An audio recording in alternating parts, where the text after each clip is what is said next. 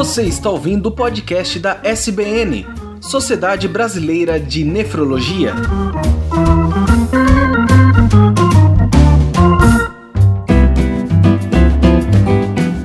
Olá, ouvintes, sejam bem-vindos ao podcast da Sociedade Brasileira de Nefrologia. Eu sou Tarek Fernandes e hoje falaremos sobre o Dia Mundial do Rim 2020 que tem como tema central Saúde dos rins para todos, ame seus rins, dose sua creatinina. E também como host desse podcast ao meu lado está a doutora Cíntia Vieira, que é diretora de políticas associativas da SBN e coordenadora do serviço de nefrologia do Hospital Ernesto Dornelles em Porto Alegre. Boa noite, doutora. Boa noite, Tarek. E neste episódio temos como convidados especiais a doutora Giana Mastroianni, que é médica nefrologista e professora adjunta de medicina da Unifesp, São Paulo, e diretora do Departamento de Epidemiologia e Prevenção de Doença Renal da SBN. Boa noite, doutora. Boa noite, Tarek. E também como convidado especial nós temos o Dr. Marcelo Maza, que é presidente da Sociedade Brasileira de Nefrologia, que é a casa deste podcast. Boa noite, doutor. Boa noite, é um prazer poder participar mais uma vez desse podcast que é um sucesso da nossa sociedade. Sim, e lembrando que em 2019 nós fizemos também um episódio sobre essa temática, porém com foco do tema daquele ano, né? E lembrando também que o Dia Mundial do Rim 2020 será realizado no dia 12 de março, essa semana.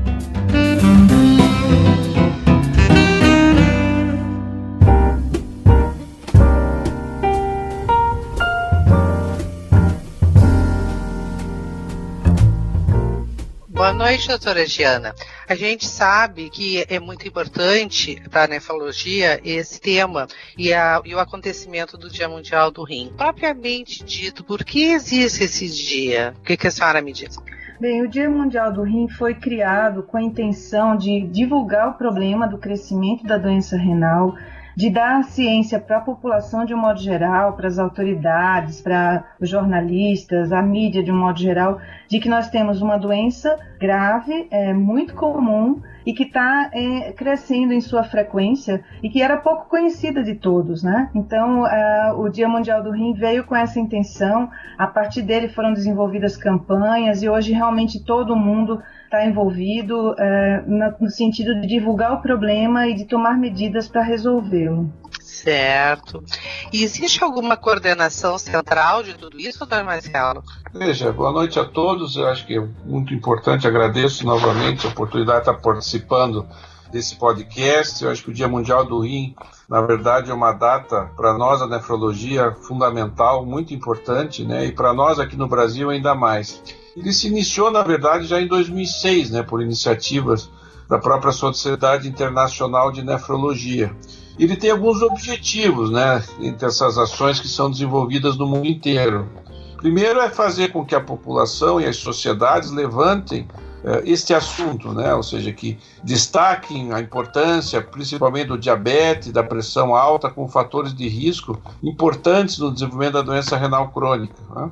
Encorajem, na verdade, esses pacientes que são chamados aí fatores de risco, que são os hipertensos, os diabéticos, né, os pacientes eh, de idosos com, e com história de doença renal na família a fazer um screening, ou seja, a fazer uma avaliação da doença renal. Educar com isso também os profissionais médicos, né, que trabalham nas áreas de assistência à saúde, né, fazendo com que eles eh, se conscientizem do papel fundamental que tem na detecção da doença renal e reduzam o risco da doença renal.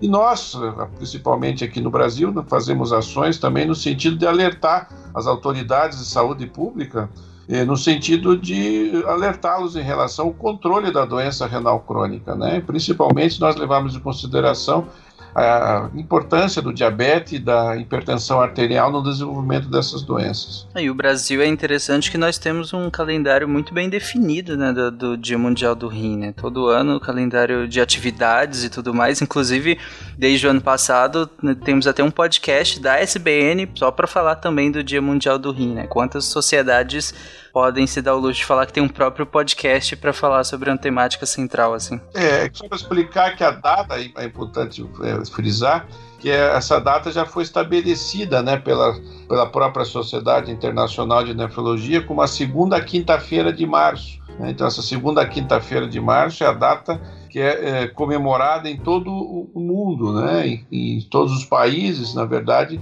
realizam as suas ações nesta, nesta data em específico, que porventura esse ano está acontecendo no dia 12 de março. Uh, parece, né, doutor Marcelo, que tem sido um sucesso na realidade.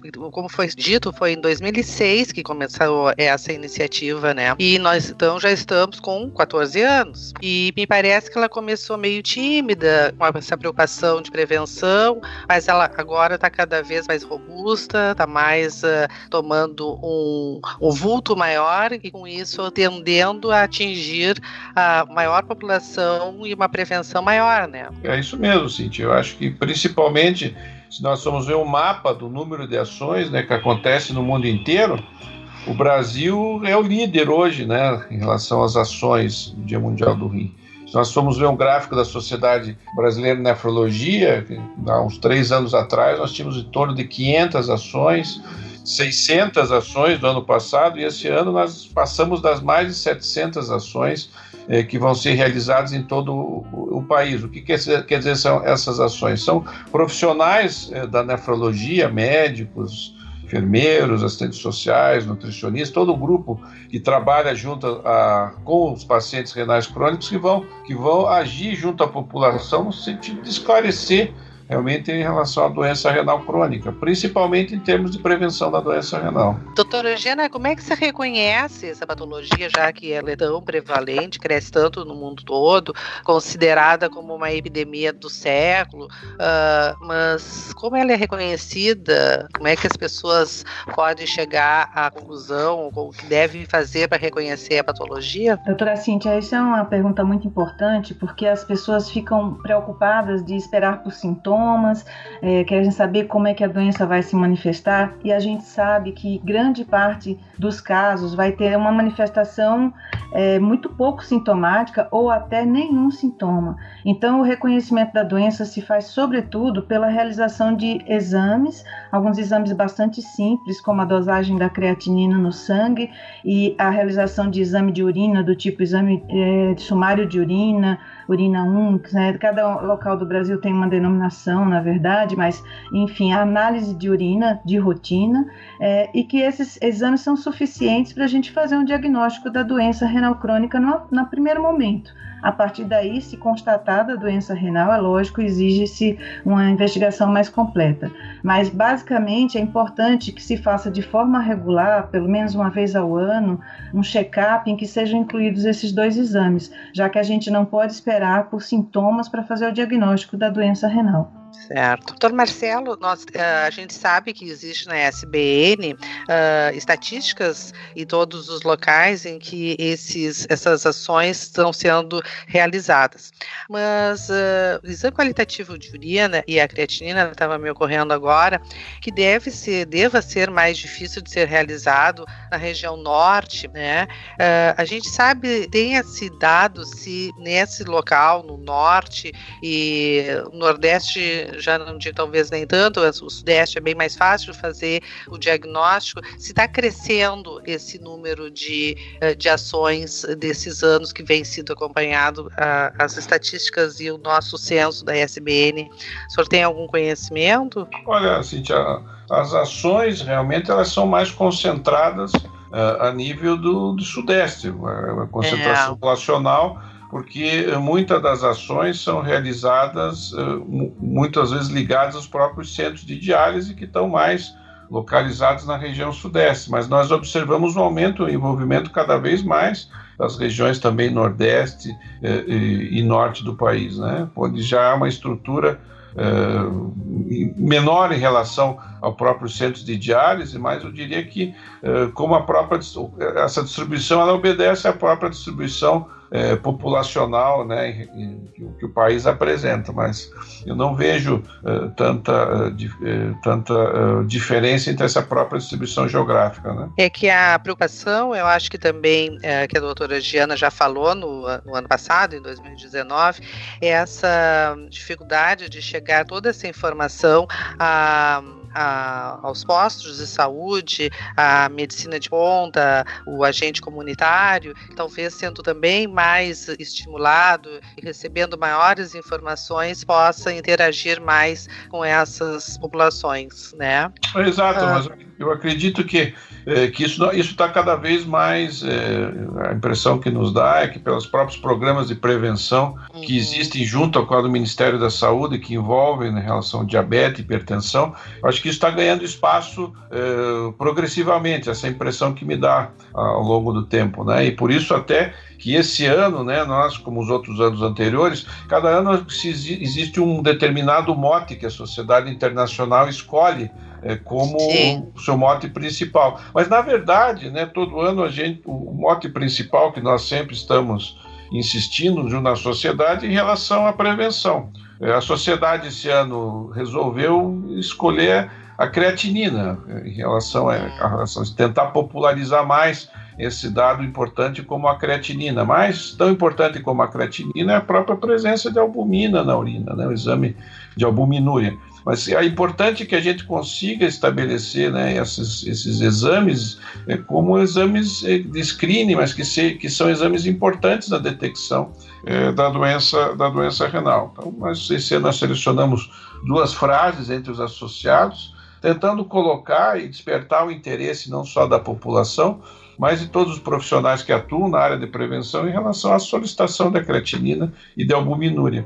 Eu acho que até eu podia ouvir da doutora Jana, né, que tão importante como a creatinina, né, Jana, é a própria a presença da albumina na urina, né, esse, esse exame também que deve ser mais popularizado, né. Mas o que é essa creatinina? Vamos dizer para quem está nos ouvindo aqui, né, que é a população leiga, ah, porque hoje a campanha é dose a creatinina, ame seus rins, é isso? Ame seus rins e dose a sua creatinina. É, quem é a creatinina, né? Quem é? Antes de Bem, falar dessa albumina. É, a creatinina, no caso, seria o, o, exame que nós dosamos no sangue com o objetivo de é, avaliar como está o funcionamento dos rins. Então, é um exame bastante simples, bastante acessível. até comentaria como você estava preocupada se Norte, Nordeste, todas as regiões do país têm acesso aos exames. Sim, todas as regiões do país têm acesso. Qualquer laboratório, por mais básico que seja, é capaz de fazer uma dosagem de creatinina. Acho que falta para todo mundo ainda a informação e a necessidade de fazer esses exames de forma regular para que a gente possa diagnosticar precocemente a doença renal. É, concordo com o doutor Marcelo que é fundamental também a gente fazer o exame de urina, procurar albuminúria, procurar a, a fazer a dosagem de albumina na urina, porque de fato ela é até mais sensível do que a creatinina para diagnosticar doença renal, de um modo geral. Né? A gente é, esperar a creatinina se alterar para fazer o diagnóstico da doença é mais demorado do que a, a, encontrar uma pequena alteração no exame de urina que é tão fácil de colher. No entanto, o melhor resultado vai advir de justamente termos os dois exames à nossa disposição, e são dois exames bastante acessíveis para qualquer pessoa. E quais são a, a tendo albuminúria, qual teria, qual seria a, a, o aparecimento, qual o sintoma que poderia apresentar a pessoa que tem albuminúria? Pois é, mais uma vez aqui a gente fica naquela é, situação em que pode não aparecer nenhum sintoma, porque se nós tivermos pequenas quantidades de albumina ou de proteínas totais na urina, é possível que o indivíduo não tenha nenhum sintoma. No entanto, quando a perda é muito grande, quer de albumina, quer de proteína total na urina, é muito comum se observar inchaço, edema nas pernas, no rosto, no corpo todo. Então, é, assim como apresentar espuma na urina quando a proteinúria é em grande quantidade, né? Então, essas são manifestações que se as pessoas já estão observando, mais importante ainda ficaria procurar fazer esses exames. Doutor Marcelo, foi dito que diabetes, hipertensão são as, as doenças que mais levam à doença renal crônica, né? E, e assim, a importância do tratamento dessas patologias, o que, que poderia prevenir, qual seria algumas, quais seriam as medidas a serem tomadas?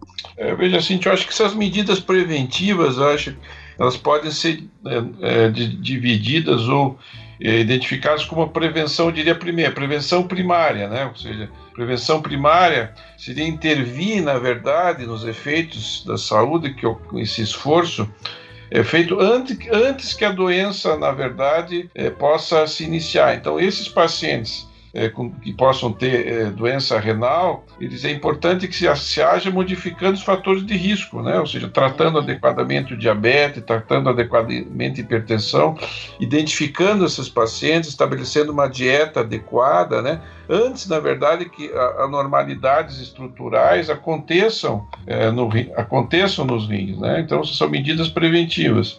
E depois você vai estabelecer, né, para já de prevenção, já nível secundário, e na verdade muitos dos nefrologistas né, vão agir já na prevenção, nós chamamos terciária, ou seja, você vai manejar a doença renal após que ela esteja bem estabelecida, né, em sentido de controlar a, a, a progressão, a progressão da doença.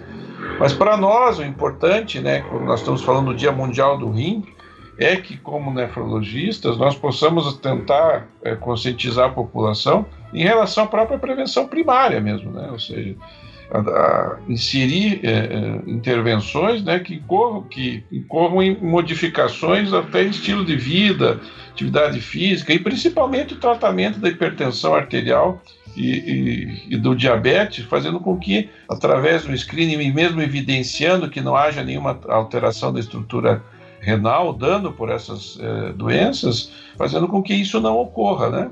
Para não para que eh, não não se estabeleça já a doença e eh, já com lesões que possam ser irreversíveis e que você só tenha, na verdade, fa fazer com, agir como médico no sentido que elas não progridam mais, né? Certo. A gente já falou em outros podcasts sobre hipertensão, sobre hipertensão na grávida, e eu acho que vale a pena reforçar que quem trata a hipertensão, ela, essa pessoa tem que tomar sua medicação diariamente. Né? Acho que uh, tem que ser reforçado, porque com frequência se observa em consultórios e ambulatórios os pacientes que acham que no momento a sua pressão está controlada, ele pode não tomar um dia, dois dias, três dias, parar porque já controlou. Então, acho que você vocês poderiam reforçar esse aspecto, né, do tratamento dessas patologias, eles são continuados, assim como do diabetes, que não pode parar a sua, o seu tratamento. O que, que a senhora me diz, doutora Gia? Esse aspecto que a doutora Cíntia perguntou é bastante interessante, porque muitas vezes no consultório o paciente chega é, no dia da consulta dizendo que não tomou o remédio da pressão porque estava bem e aí a gente vai é, detectar uma pressão alterada, normal, o paciente está hipertenso. Então, essa ideia de que melhorou, já pode parar, é completamente errada, né? As doenças que nós estamos falando aqui, seja doença renal crônica, hipertensão, diabetes, são doenças crônicas que exigem um tratamento continuado. E só através desse cuidado continuado, associado à dieta, atividade física, uma vida saudável, de um modo geral, com exercício, com a dieta adequada, é que que a gente vai conseguir controlar essas doenças e não com interrupção, como a doutora Cintia acabou de comentar. Até porque essas patologias, é, como foi falado, ela não é só a medicação, medicação em si, é, existem várias outras medidas uh, que também devem ser tomadas,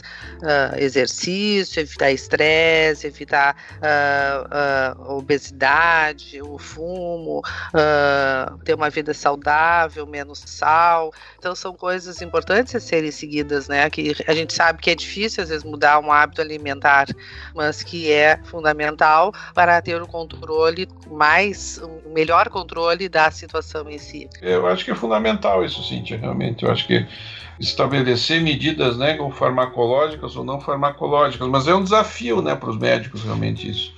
Você tentar às vezes, eh, controlar e, convencer os pacientes, né, que muitas vezes estão assintomáticos, né, que, que o controle rigoroso, a otimização da pressão arterial, que o controle glicêmico, né, é um objetivo para nós fundamental, né, em termos de intervenção clínica e que vai na verdade, impedir que haja progressão realmente da doença renal, e não só a doença renal, né? Toda a doença cardiovascular, né? Lembrar que a doença renal também está diretamente relacionada à doença cardiovascular. Então, esse é um desafio. E esse é um desafio de saúde pública, né? Esse convencimento. Por isso que eu acho que essas campanhas e essa ação também multidisciplinar, né, o transdisciplinar, é fundamental cada vez mais e você ter conscientização que esse, o que esse tratamento aí que nós chamamos na prevenção, estava comentando na forma secundária, de um diagnóstico mais precoce né, da doença renal, evitando que ela realmente progrida. E a gente sabe que o controle adequado do diabetes, o controle da pressão arterial, vai fazer que a doença renal nas suas fases iniciais possa realmente se estabilizar e fazer com que a o paciente depois não evolua é, para um o quadro realmente que a gente chama de diálise, né? Onde nós sabemos hoje que a maior causa de, de início de diálise, né, dos pacientes que começam em diálise, estão relacionados ao, ao diabetes junto com a própria hipertensão arterial, né? E a obesidade, ela também vem uh, crescendo, né? A gente fala muito no diabetes e hipertensão, mas uh, a obesidade desde as crianças, então é importante também que os pais tomem uma, um cuidado maior com os filhos para evitar que se tornem tanto uh, obesos e uh, sobrepeso, obesos com hipertensão e diabetes. Isso é um, acho que é um trabalho que é um grande desafio também para a nossa sociedade.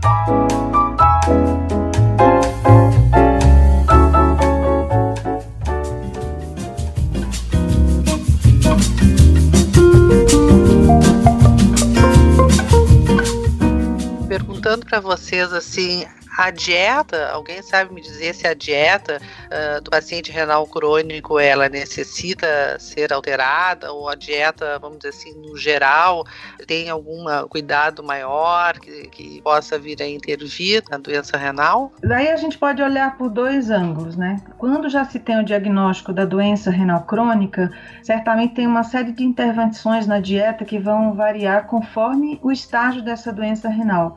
Então, a gente pode na, no sal, na, na, na, quantidade de proteína, certamente é, ter cuidado com a ingestão de gorduras, evitar excesso de gorduras. É, tem toda uma orientação nutricional muito importante, uma vez feito já o diagnóstico da doença renal crônica.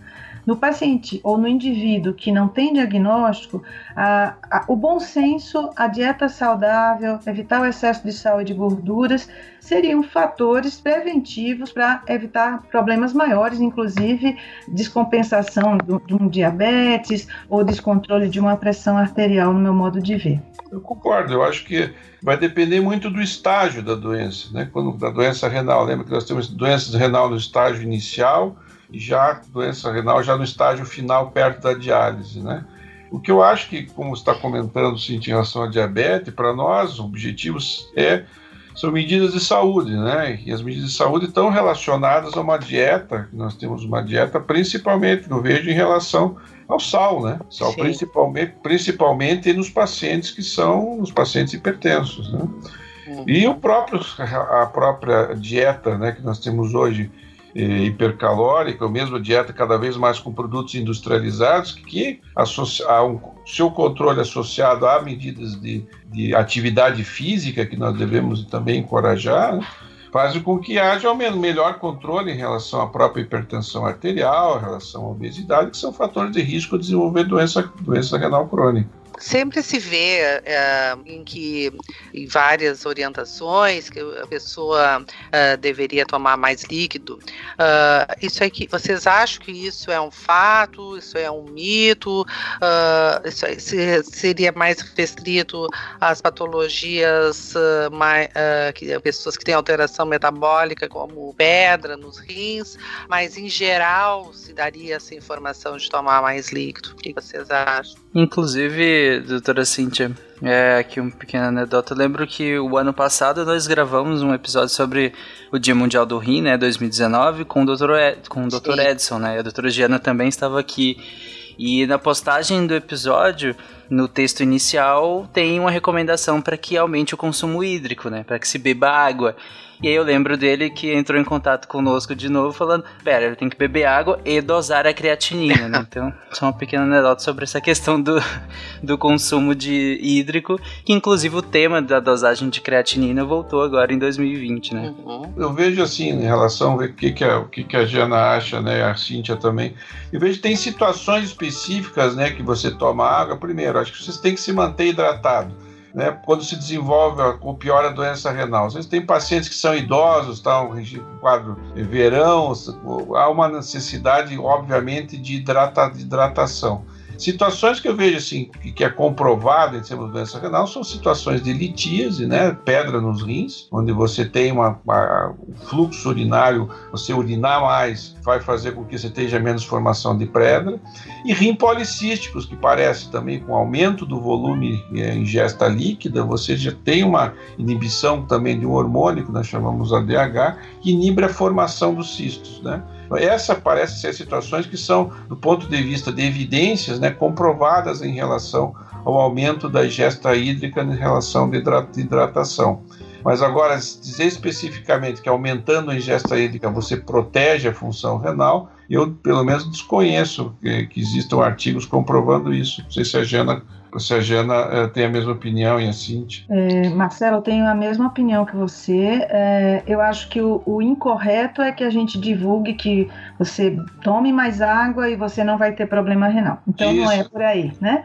Isso às vezes de forma simplista aparece em folhetos e, e outras é, formas de divulgação, de prevenção. Então, nessas situações específicas que você é, falou, é, isso é importante. E, é, e precisamos ter em mente também também, porque isso também é, tem conflitos quando a gente está falando do indivíduo que de fato tem doença renal crônica, porque isso. conforme a doença renal, nós fazemos inclusive restrição de, de líquidos, né? Uhum. Então é preciso ter muito cuidado, é uma recomendação que é individualizada para cada situação, tendo essas situações citadas que são comprovadas. Não vamos dizer para as pessoas não tomarem líquidos, mas tem recomendações específicas para cada situação.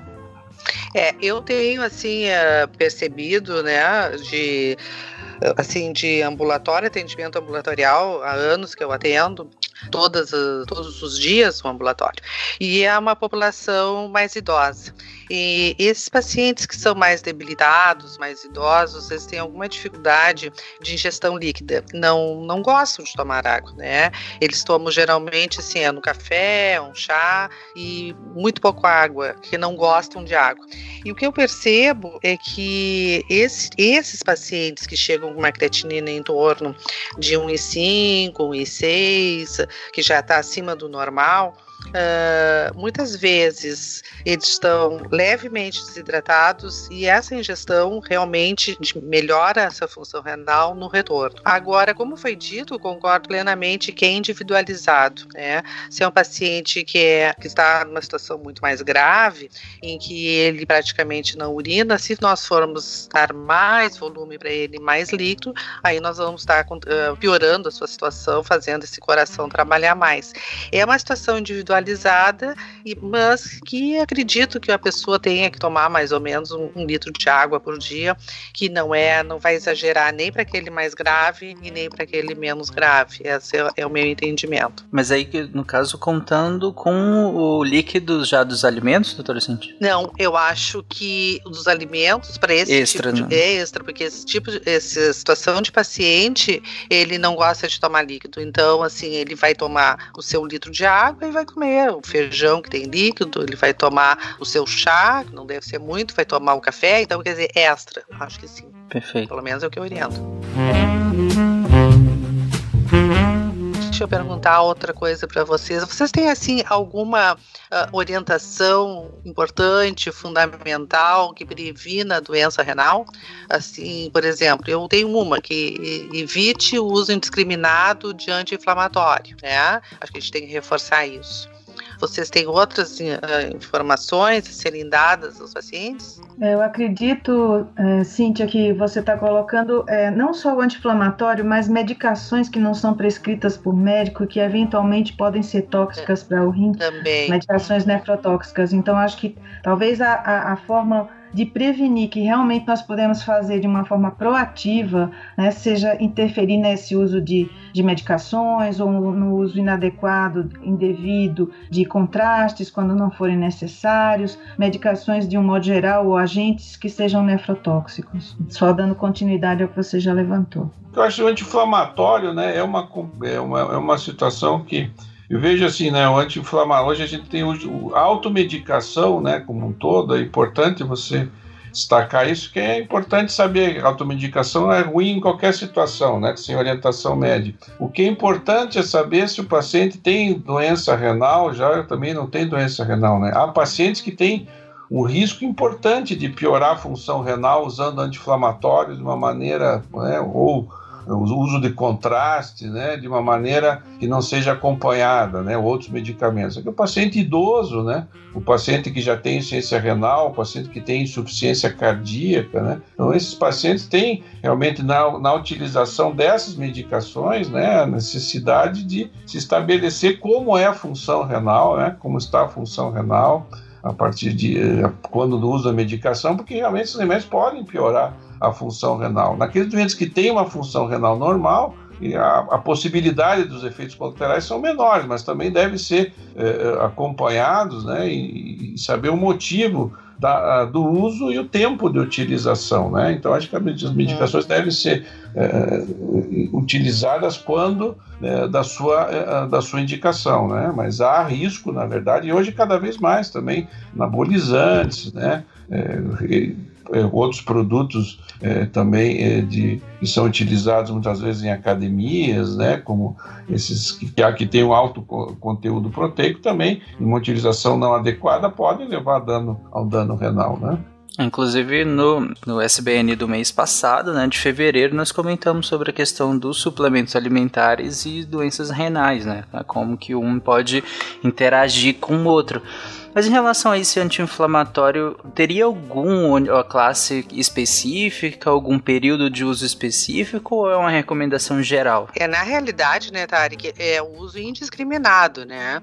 Então, assim, tem realmente a gente pega em ambulatórios pacientes que usam cinco anos ou mais tempo regularmente anti-inflamatório por uhum. conta deles, né?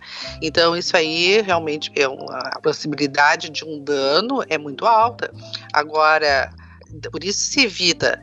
Certas situações até pode necessitar porque a única situação é, é, é para passar a dor e o processo é com anti-inflamatório mas sempre vai ser o menor tempo possível acompanhando. Então tem que ser bem bem explicado para o paciente isso mas nunca dá e vai continuar o resto da vida como é feito né? Uhum. perguntei justamente por conta disso porque anti-inflamatório é uma medicação extremamente barata e, e muito acessível e que é muito utilizada para intercorrências do dia a dia, do tipo uma faringite, né, uma dor de garganta.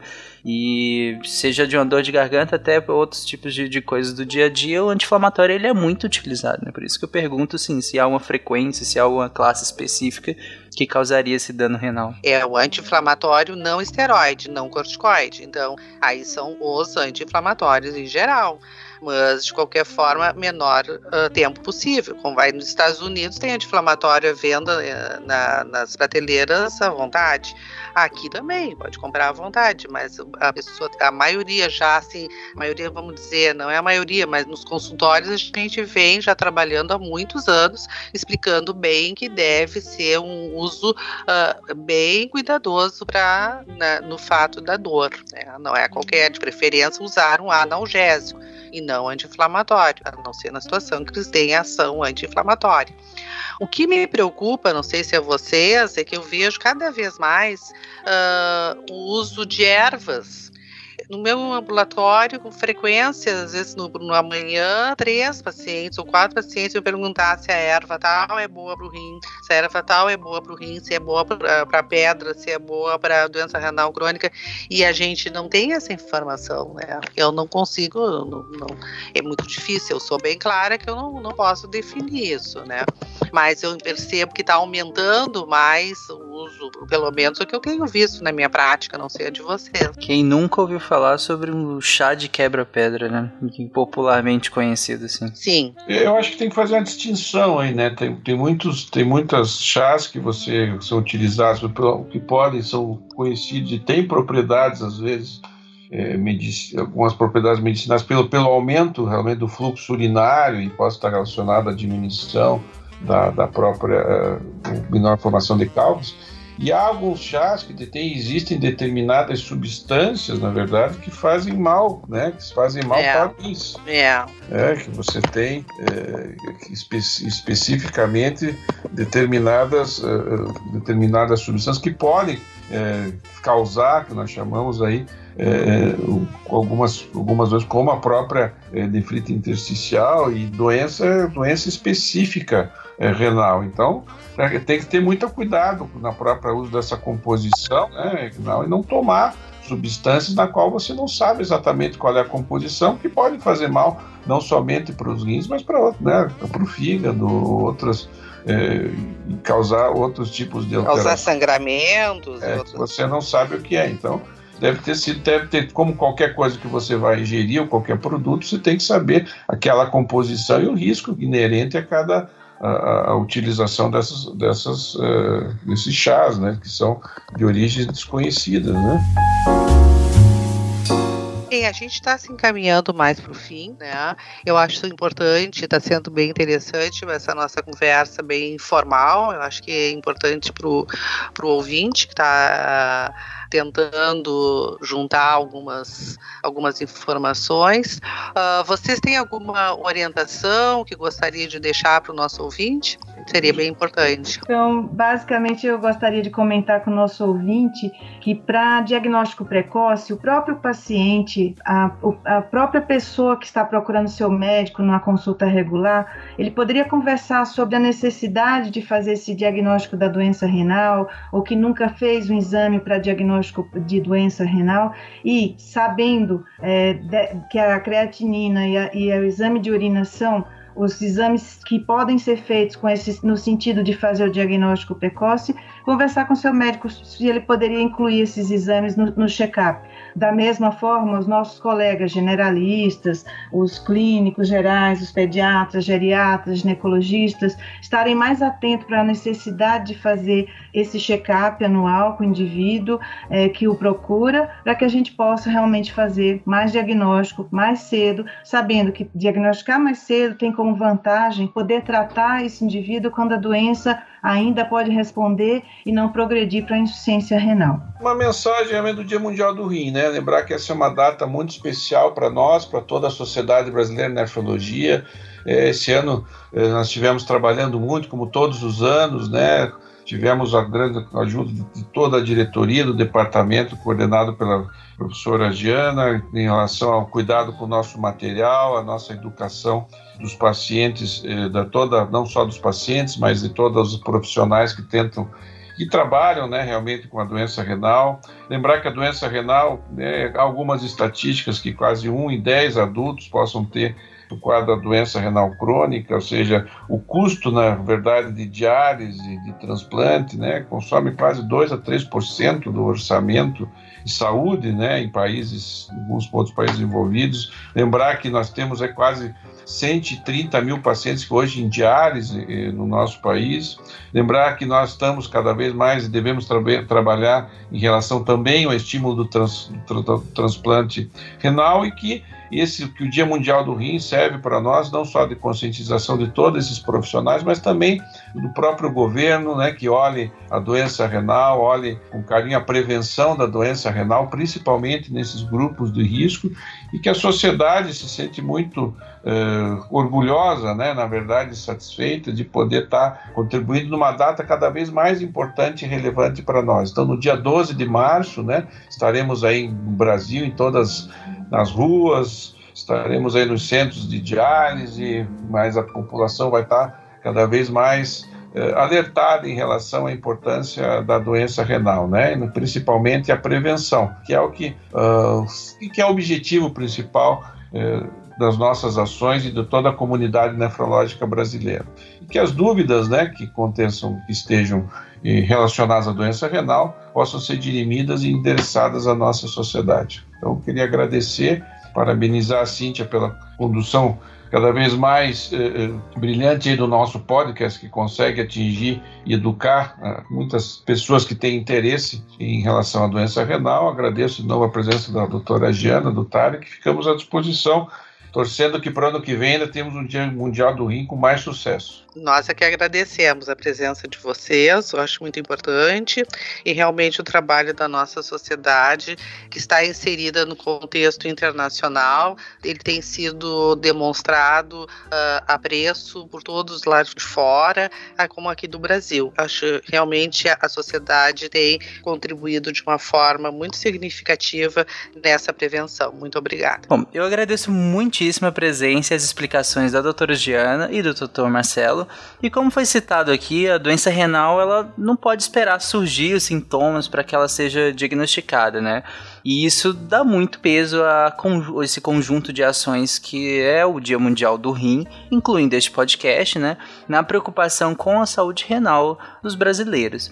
Ainda mais que essa investigação primária, né, é relativamente simples. Nós falamos que ela se baseia basicamente na dosagem da creatinina e no exame de urina, né, entre outras coisas, mas essa investigação primária ela é relativamente simples. E por fim, eu convido os ouvintes a acessarem o site do Deviante e comentarem na postagem desse episódio, sejam críticas, elogios ou mesmo dúvidas que ainda possam ter restado. Nós, nós fal acabamos falando de vários temas aqui, que inclusive já aprofundamos em outros podcasts também da SBN, então vai lá no site do Deviante, vai lá no site da SBN, procure pelos outros episódios também que nós nos aprofundamos em vários outros temas também.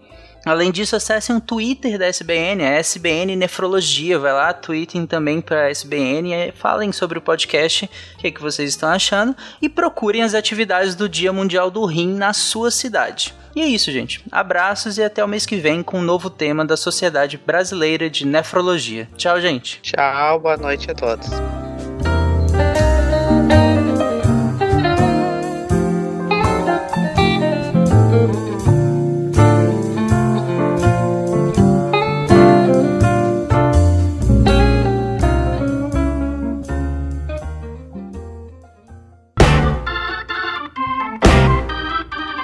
Você ouviu o podcast da SBN, Sociedade Brasileira de Nefrologia.